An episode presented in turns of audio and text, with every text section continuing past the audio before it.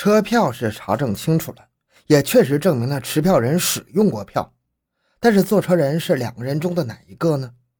为了缩小范围，决定对十二月三十一日乘坐六十九次公共汽车的乘客做一次普查。通报下发到鹿邑县基层单位之后，各级组织迅速传达到群众，很快找到了十几个曾坐过该车次的人，分别对这些人走访，请他们回忆坐这趟车的有些什么人、什么特征、哪里上车、哪里下车等情况。贾滩公社高庄大队贫农社员陈树礼反映：一九七五年十二月三十日，我去商丘北关汽车站等车的时候，从北边步行来一个军人，戴军帽。肩上背着一个军用的挎包，里面装的东西不多，年纪在三十岁以下，身高五尺，长白脸，尖嘴，下巴有点歪，脸上和脖子上长了许多的粉刺疙瘩。军人问：“是不是在这里等车？”我一听是鹿邑口音，就说是的。我又问他去什么地方，他说去市亮公社。三点十分，汽车到站后，这个军人上车，坐在车门后边的第一排位置上。下午五点，当汽车到高口站时，这个军人下了车。我心里很是纳闷呢，不是说要到市粮吗？怎么又在高口下车呢？一定是下错了站吧？陈树礼反映的情况极为重要，所提供人的长相特征与董振和相似。为了确认，专门请他到部队进行了一次化妆辨认，让陈穿上军装到了仓库，组织战士列队操练，从中辨认出陈讲的那个坐车人。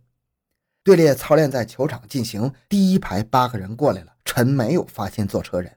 而第二排过来时，陈一眼就认出了第四个人，就是我们找的用票人董振和。董振和的嫌疑加重之后，仓库领导在本单位党员骨干中公布了案情，并组织专门力量搜集线索。战士熊有志检举说，董入伍已经五年了，他入伍前已经结婚了。与他同时入伍的战士家属每年都要来部队探亲一两次，唯独董的妻子只在去年三月份来过一次，没住几天就哭着走了。听说董的爱人多次来信要队里看望，都被拒绝了。该班战士徐敏生却对董有看法，出于好奇心理，主动去查看董由家中带些什么东西归队。结果在董换下搁了很久的衣服窗台上放的布鞋上，发现了黄泥巴。将这一微不足道的小事报给了侦破组。侦查人员想，董身上带回的黄泥巴与井台上印在软泥上的条纹布印，死者张青兰棉袄上的泥浆有无共同联系呢？他们带上这个问题，将情况汇报给河南省公安局，并且推想：第一，硅藻或其残骸能否存在于泥土中？不同的水硅藻含量及其他方面有无区别？是否稳定？第二，不同地区土壤的成分能否准确鉴别？在省公安局的支持下，确定以董的衬衣袖口和鞋底的泥土为检材。又派人去发案现场和郑州至鹿邑每相隔十里取一样品，工作对照检验。又打听到上海硅藻岩研究所曾经为一个碎尸案检验过煤渣，因此破了案。于是带上检材，请他们再帮忙对泥土进行化验。土壤检验用于破案还是一门新的课题，特别是送检的原始样品极少，能否成功呢？研究所欣然地承担了检验任务，他们进行了力度分析、衍射。光学、电子显微、化学分析等检验结果认定，董袖口与鞋底的土壤与井台死者棉袄土里的土壤成分相似，与郑州的土壤差异极大。在送检土壤的同时，对嫌疑对象杨某也抓紧调查。结果证实，杨在三十三十一号、一号三天根本就没离开学校。况且三十日，杨在郑州车站买票，晚上跑到小董庄去作案，又连夜赶到沈丘。元月一日下午，又同董振和一起到郑州，然后赶回鹿邑县，地设数县，行程两千多里，即使用现代化的交通工具也是办不到的。从此证明，董振和的郑州见面、沈丘旅行、杨老师家过夜都是神话一般的谎言，否定了杨作案的可能。董振和嫌疑重大，经批准。于元月十七日依法将董拘留审查，而董在大量的证据事实面前交代了犯罪经过。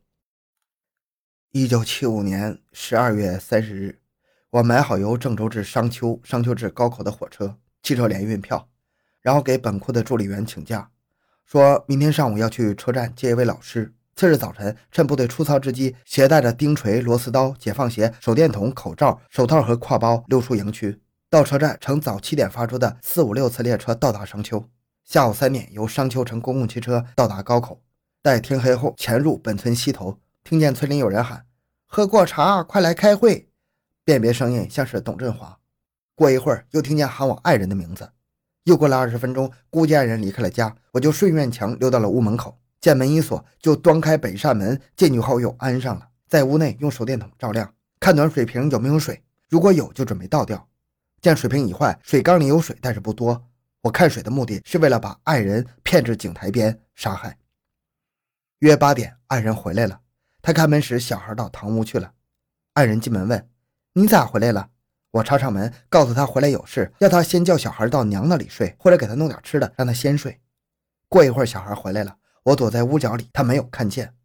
爱人领他进屋，点灯，煮好红鱼茶，我先吃，吃完后躲在外屋。爱人叫醒小孩吃，吃后小孩又睡了。我骗爱人说这次回来是拉酒的，司机住在马铺，车停在早集，天不亮还要走，并说身上弄得很脏，要洗一洗。他要给我烧水，我说不用了，打点井水也不凉。于是他手提铁桶向井台走去，我也带上挎包，随后跟上。当他往上提水的时候，我在他身后猛推一掌，由于用力过猛，致使他头朝西北，脚朝东南，趴在井口上。我大步跨到井口西南角，佯装扶他，趁其不备，又将他头朝下投入井中。逃离现场后，又听见井内呼喊救命，我又冒着危险返回，在董振华屋后的墙头上抱起几块砖头向井下砸去。直至喊声消失，才走出村外，换上解放鞋，向商丘方向走去。路遇一辆手扶拖拉机，坐了一段，到商丘乘公共汽车去火车站。由于疲劳过度，睡着了，坐过了站，乘三三七次列车于六点返回郑州了。对于董的口供，侦破组核对，大部分是属实的，唯独在使用凶器上不老实。查董振华在屋后根本没有枪，再说听见井里呼救也不属实。如果张金兰落井没死，在井下呼喊，附近社员应该听得到的。同时，死者头部颅脑损伤的性质与作案手段之间似有解不开的矛盾。他们带上这个问题走访郑州大学，请教物理数学专家，又请河南省公安局邀请数名法医进行研究，一致认为坠井造成颅骨破裂有这种可能性。但从死者头部总体损伤痕迹来看，如所有头部损伤是在井底撞击形成的。一般颈椎等部位应间接损伤，但是从死者伤口的部位和形状看，不符合撞击井底形成损伤的特点。经过科学的分析，侦查人员坚定了信心，再次从作案工具入手，促使罪犯老实交代了作案的真实过程。董范见欺骗不过，才彻底的缴械投降。董范交代说：“我杀妻的念头由来很久了，由于喜新厌旧，恶性膨胀。”想杀妻后另娶新欢。一九七五年四月到九月，多次与一个郑州一个女学生拉关系，想和自己的爱人离婚，但是又没有理由，便想到谋杀。一九七五年四月，家中称母亲病危，我想一定是爱人和母亲闹意见，请假回家，准备趁机谋害，故意拖到天黑，乘末班车回家。摸进院子时被弟弟碰见了，一问母亲确实生病住院，也就没有下手。我归位后并不甘心。从配电室里偷了一瓶硫酸，考虑到一次服药毒死容易引起怀疑，又将银翘解毒丸用手掰成小丸，分成三包，要他每晚服一包，三天后再吃药水。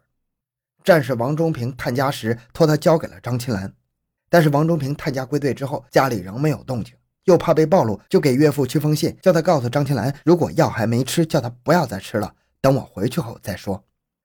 一九七六年元旦放假，我认为这是个好机会。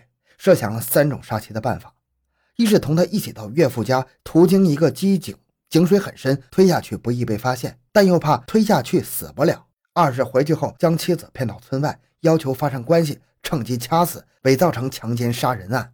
但考虑到自己不在部队，怕追查到自己头上，最后设想害死于本村的赤水井内，别人可以误认为是不慎落水，捞出来后埋了，就再也查不出了。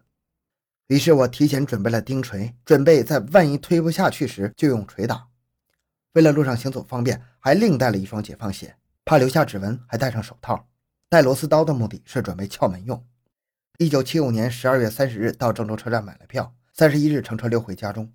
深夜骗妻至井台边，将其推倒在井台上，趁其翻滚之机，抡起钉锤猛击头部，当即打昏，投入井内。逃离现场后，一日下午六时返回部队，将钉锤放入了办公室的抽屉里。董的上述交代与现场勘查、侦查、凶器检验一致，至此铁证如山。三个月后，董任和被押赴刑场执行枪决。好，这个案子就讲到这里。小东的个人微信号六五七六二六六，感谢您的收听，咱们下期再见。